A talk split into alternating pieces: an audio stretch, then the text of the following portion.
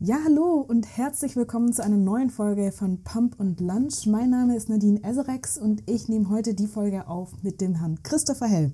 Ja, wunderschönen guten Tag zusammen. Wir freuen uns, dass wir jetzt hier nochmal mit euch sprechen über das Thema weniger Kalorien, weniger Essen. Und wir wollen uns hier damit beschäftigen, wie wir uns eigentlich ernähren, warum wir uns wie ernähren, was hier sinnvoll ist und was nicht. Ich würde sagen, Christopher, wir starten direkt mal los.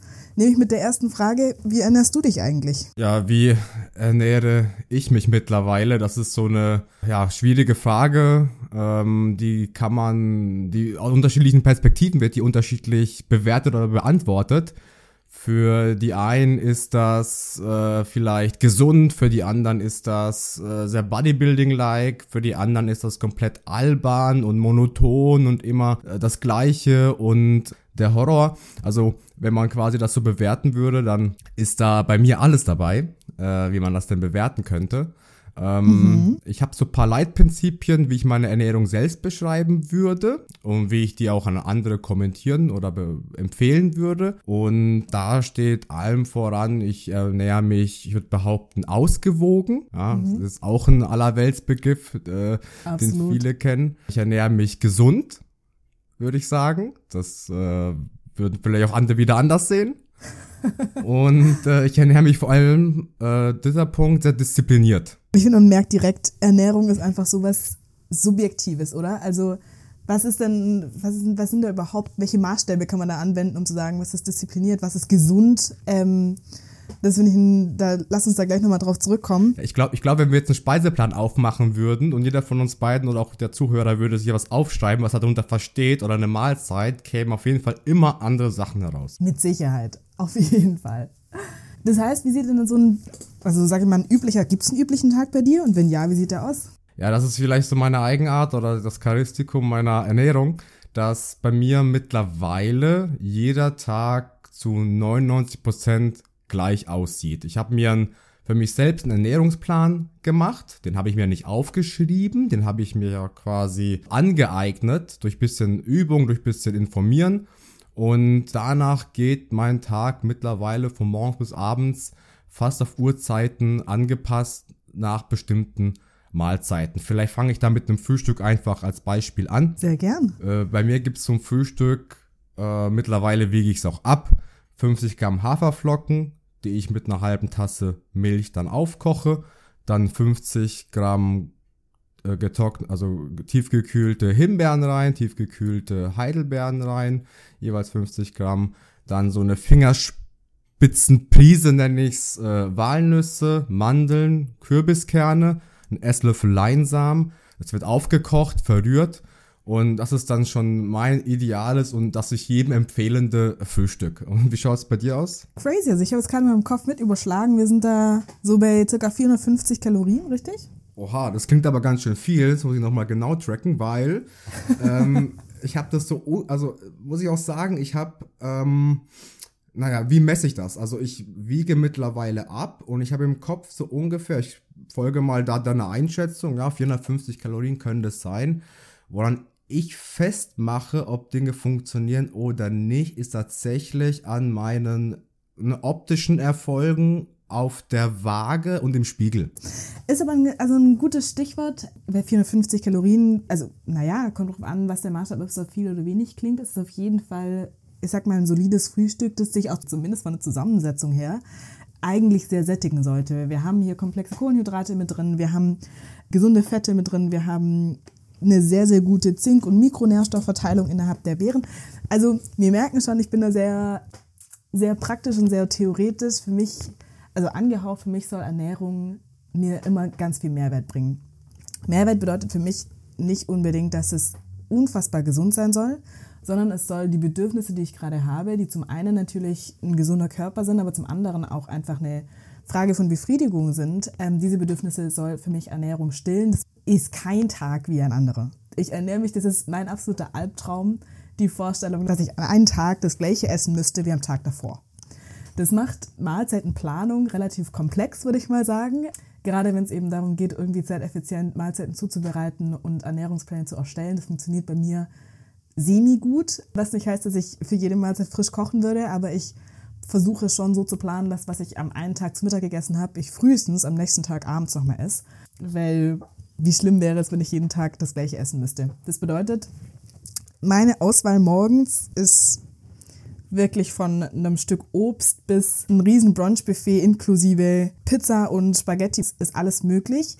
Aber auch, natürlich folgt auch meine Ernährung einem bestimmten Prinzip, nämlich ich versuche eine ganz, ganz sinnvolle Verteilung von den Nährstoffen innerhalb meiner Nahrung zu mir zu nehmen. Ich versuche ungefähr 30 Gramm Protein in jeder Nahrung, also jeder Mahlzeit mit drin zu haben. Das bedeutet Frühstück, Mittag und Abends, dass ich mindestens 90 Gramm Protein am Tag zu mir nehme. Ich versuche auf meine Fette zu kommen. Als Frau ist das das A und O, damit meine Hormone, meine Hormone in der Balance bleiben, dass ich einfach genug Fett zu mir nehme. Und ich versuche natürlich auch alles drumherum, nenne ich es mal, also die Wolke aus Mikronährstoffen so weit abzudecken, dass mein Körper gut versorgt ist und ich gesund sein kann. Und dann muss ich aber auch ganz ehrlich sagen, wenn ich Bock auf Schokolade habe, esse ich Schokolade, weil auch das ist dann ein Bedürfnis, das ich versuche zu befriedigen, in einem Rahmen halt natürlich. Zum Frühstück, Nadine? Ob ich Schokolade zum Frühstück esse? Ja. Oder so Come ein on, es Kakao. gibt sogar Filme darüber. Also Kakao auf gar keinen Fall. Es gibt auch wirklich Sachen, wo ich einfach generell eklig finde. Da gehört Kakao dazu. Aber ähm, es kann durchaus mal vorkommen, dass ich zum Beispiel ein Porridge frühstücke und da ist Schokolade mit drin. Oder ich bin auch so ein Fan. Ne? Ich, ich, kann, ich mache Waffeln morgens oder Pancakes oder ich mache mir, keine Ahnung, Omelette oder Shakshuka oder also wirklich alles, was irgendwie, worauf ich halt einfach Bock habe.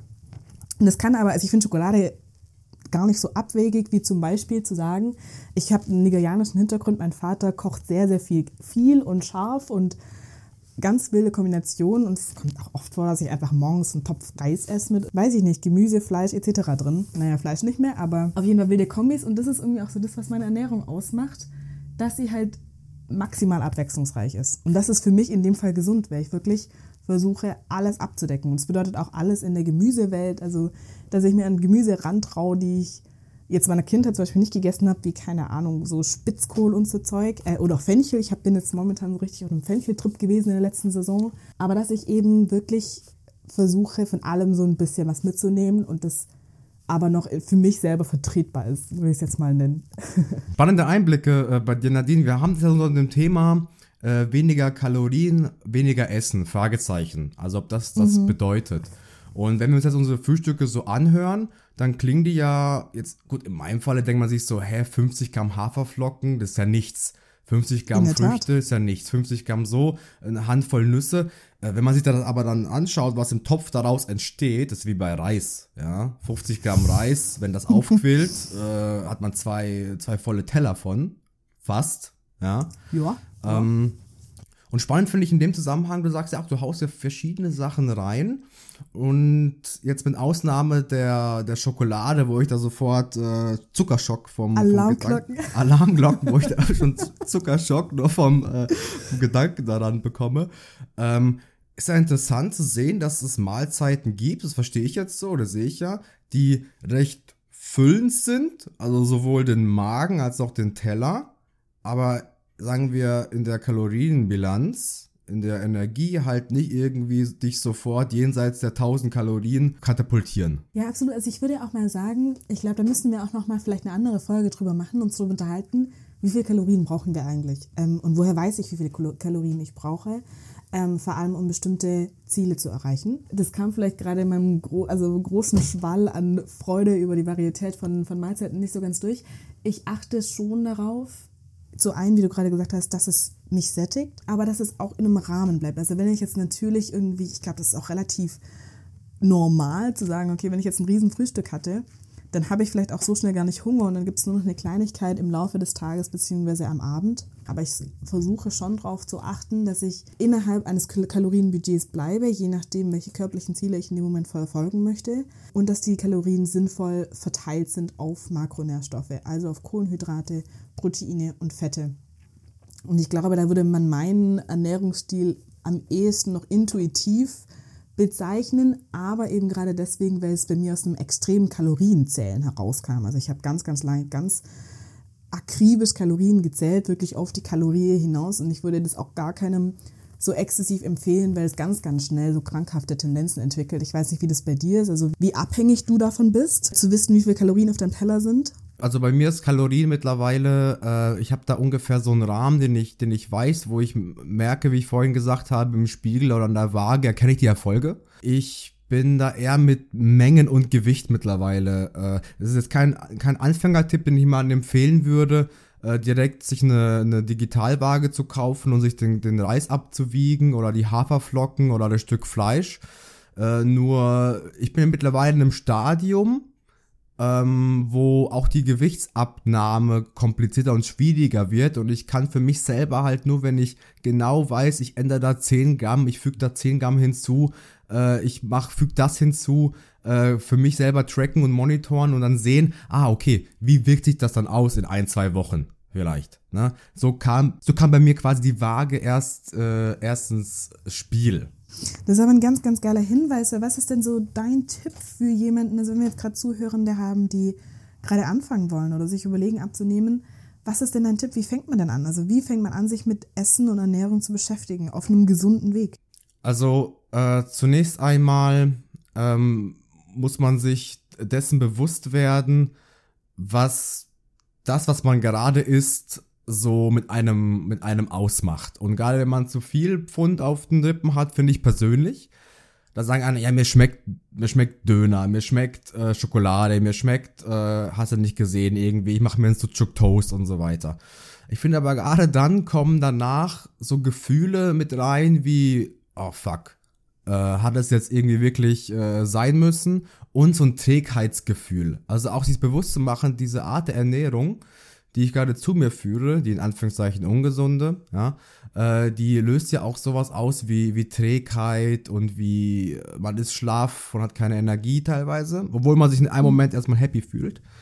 Und dann zu schauen, okay, welche, welche Alternativen äh, gibt es und äh, mal ausprobieren, wie man sich mal fühlt, wenn man mal was isst, das äh, vermeintlich, sage ich jetzt mal, gesund ist. Also wie man sich fühlt, einfach mal nach einem Salat, wie man sich fühlt einfach mal nach äh, Reis mit Gemüse, wie man sich fühlt nach, also wenn man quasi mal sowas ausprobiert. Und ich finde, allein so eine Ernährungsumstellung, so eine kleine, bewirkt schon, schon beim ersten Mal Wunder. Äh, das ist der erste Punkt. Und der zweite, für mich sind A, für mich das A und O einer, einer Ernährungsumstellung die Umstellung auf eine sogenannte saubere Ernährung. Also auf eine clean Ernährung äh, Clean Eating, glaube ich, so ein Schlagwort, das heutzutage viele benutzen. Das heißt, einfach gesagt, möglichst unverarbeitete, also industriell unverarbeitete Lebensmittel. Ich verteufel die nicht per se,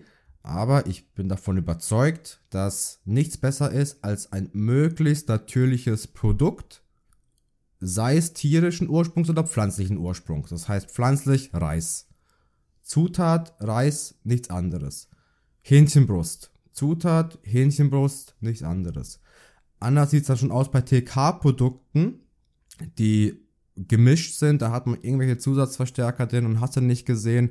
Das finde ich schon persönlich äh, kritisch. Also hm. Tipp Nummer eins: eine saubere Ernährung ausprobieren, möglichst unverarbeitete Lebensmittel. Da muss ich gerade mal nachhaken, was bedeutet das für Heißhunger? Also hast du Heißhunger jemals oder ich weiß nicht, abends mit Freunden unterwegs ist, bist und dann alle ultra Bock haben auf den Döner. Was machst du? Hast du tatsächlich keinen Bock oder ist die Disziplin einfach stärker? Da möchte ich noch mal auf den Punkt zurückkommen, den du vorhin angesprochen hast, mit Mahlzeiten, die lange sättigen. Und da mal dich kurz fragen, äh, was macht mich, bin ich wirklich neugierig, isst mhm. du immer nur dann, wenn du Hunger hast oder isst du quasi nach bestimmten Uhrzeiten oder Vorgaben? Weil bei mir ist es zum Beispiel so, tatsächlich, wenn ich morgens aufwache, habe ich Appetit. Ich habe Lust auf mein, mein, mein Haferflocken. Dann vergeht, vergehen ein paar Stunden und ich habe auch wieder Lust auf mein Mittagessen. Ich habe auch Lust auf mein Abendessen. Gleichwohl ist bei mir so eine innere Uhr drin, die weiß, okay, ich stehe morgens auf, circa 7 Uhr esse ich meine Haferflocken. Dann auf circa 9.30 Uhr bis 10 Uhr gibt es einen Shake. Dann auf spätestens 13 Uhr gibt es meine Mittagsmahlzeit. Und ich fieber da quasi durchaus darauf hin und habe dann auch Appetit und Lust. Ich würde es aber essen, weil ich es mir alles vorgekocht habe und geplant habe, ob ich Hunger habe oder nicht. Ich esse jetzt zum Beispiel nicht mal um 11 Uhr oder dann wieder um 13 Uhr und dann merke ich, okay, ich habe den ganzen Tag keinen Hunger und esse dann erst wieder erst um 18 Uhr. Ich ja, glaube ja. aber, Nadine, ich ich könnte auch morgens essen und erst abends wieder und würde jetzt natürlich nicht verhungern oder würde jetzt irgendwie ne, eingehen, aber in mir ist eher so eine innere Unruhe, dass ich weiß, zu bestimmten Uhrzeiten muss ich was Bestimmtes essen. Mhm, ja, interessant. Nee, klar, also bei mir ist das anders. Für die Zuhörer, ihr wisst es natürlich nicht, aber Christopher und ich verbringen auch sehr viel Zeit im Alltag miteinander und ich weiß nicht, ob das schon mal aufgefallen ist, Christopher. Zum Beispiel, wenn wir sagen, okay, wir essen um 13 Uhr, so, ne, ist eigentlich ähm, Essen wir zu Mittag es kommt oft genug vor, dass ich um 12.15 Uhr einfach keinen Bock mehr habe und dann schon um 12.30 Uhr zum Mittag esse. Bei mir ist es tatsächlich so, ich höre sowohl auf meinen körperlichen Hunger, also, aus, also auf das tatsächliche Magenknurren, als auch auf ich nenne es einfach jetzt mal Appetit. Ich habe auch ganz, ganz oft einfach irgendwas zum Snacken um mich rumstehen. Also ich, ich weiß, es ist blutzuckertechnisch ein bisschen kritisch, da muss ich mal, da muss ich auch unbedingt mal so ein Experiment machen, inwiefern ähm, sich das auswirkt. Aber ich habe meistens ein Stück Obst, eine Handvoll Nüsse, irgendwas anderes zum Knabbern um mich rumstehen. Das ist auch quasi in meinem Kopf so mit eingeplant. Also ich habe ein sehr aus meiner Zeit vom Kalorienzählen ein sehr, sehr genaues Wissen über Kalorienzahlen und Mengen. Also wirklich, das ist, da kann man die Uhr danach stellen. Ich weiß, dass 50 Gramm äh, Haferflocken 187 Kalorien haben und ich werde es wahrscheinlich mein Leben lang nicht vergessen. Oha. Ähm, ich jetzt das heißt, auch nicht. Ich hab, das heißt, ich habe tatsächlich plane ich in meinem Kopf so grob drei Mahlzeiten. Es gibt Frühstück, Mittagessen, Abendessen. Es kann natürlich passieren, dass ich morgens einfach keinen Hunger habe weil ich am Abend davor viel gegessen habe oder weil ich einfach nicht dazugekommen bin und es dann ausblende, dann freue ich mich, weil umso mehr äh, Kalorien habe ich quasi logisch, also weil sehr offen, um zu snacken. Aber ansonsten plane ich so grob, okay, ich habe zwischen 500 und 700 Kalorien für die großen Mahlzeiten. Das lassen mir zwischen 300 und 400 Kalorien, ähm, um halt einfach die ganze Zeit so vor mich hin zu essen. Ich war auch tatsächlich gestern so, das fand ich ganz witzig. Ich habe da, glaube ich, um neun gefrühstückt und relativ gut gefrühstückt und hatte um elf aber so Hunger, dass ich mein Mittagessen, das ich mir geplant hatte eigentlich, für 13 Uhr um 11 schon wieder aufgegessen hatte. Und solche Tage gibt's und die sind für mich auch voll in Ordnung. Dann esse ich halt irgendwie nichts mehr bis abends um 6 und habe aber tatsächlich auch keinen Hunger. Aber ich achte schon inzwischen deutlich mehr darauf, wann ich tatsächlich Hunger verspüre, egal welche Form von Hunger das ist. Und natürlich muss ich nicht jeden Appetit immer befriedigen. Da achte ich mehr drauf, als wann Zeiten wären, um Mahlzeiten zu mir zu nehmen. Das finde ich auch ganz spannend, weil ich, wie ich vorher schon angedeutet habe, aus einem gemischt ethnischen Haushalt komme und meine Mutter eben sehr klare Strukturen hatte. Wann gibt es Frühstück, wann gibt es Mittagessen, wann gibt es Abendessen, ähm, wann gibt es auch Kaffee. Also hier ne, aus Baden-Württemberg stammend, der Kaffee um 15 Uhr war immer mit dabei. Und mein Vater aber eben aus einer Kultur kommt, wo man isst, wenn man Hunger hat. Und sonst halt nicht. Und dann isst man auch das, worauf man Bock hat. Und deswegen gibt es eben Reis morgens um vier oder es gibt dann halt nichts den ganzen Tag. Ähm, und irgendwo da habe ich mir so meine Mitte rausgesucht und versucht, dem einigermaßen zu folgen. Das Trotzdem ist es natürlich oft so, dass man einfach innerhalb der Konventionen isst, weil es ja auch, also die Konventionen kommen ja nicht von ungefähr, so, ne? Also man hat normalerweise Mahlzeiten, die einen für vier bis fünf Stunden sättigen und danach verspürt man wieder Hunger, aber eben nicht immer. Ähm, und ich finde es auch eine ganz spannende Übung, da einfach mal auf den eigenen Körper zu hören, wann verspürt er denn tatsächlich physischen Hunger? Wann knurrt der Magen, wann ist der Magen leer? Und da auch so mal ein bisschen zu spielen. Was bedeutet das, wenn ich jetzt ein Glas Wasser trinke oder einen Kaffee trinke? Verzögere ich meinen Hunger oder wann, also wann kommt auch der Punkt, an dem ich Hunger wieder vergesse? Weil das passiert ja auch relativ oft. Das ist natürlich ein sehr unangenehmer Prozess, wenn man feststellt um 12 Uhr, man hat tatsächlich physischen Hunger, kommt aber jetzt nicht zum Essen. Und dann ist eine Stunde lang maximaler Horror und man hat absolut Hunger. Und danach hat man sich so lange mit anderen Sachen beschäftigt, dass der Hunger wieder vergeht. Und solche Experimente einfach mal zu testen, um auch den Körper da besser kennenzulernen, fand ich unheimlich spannend.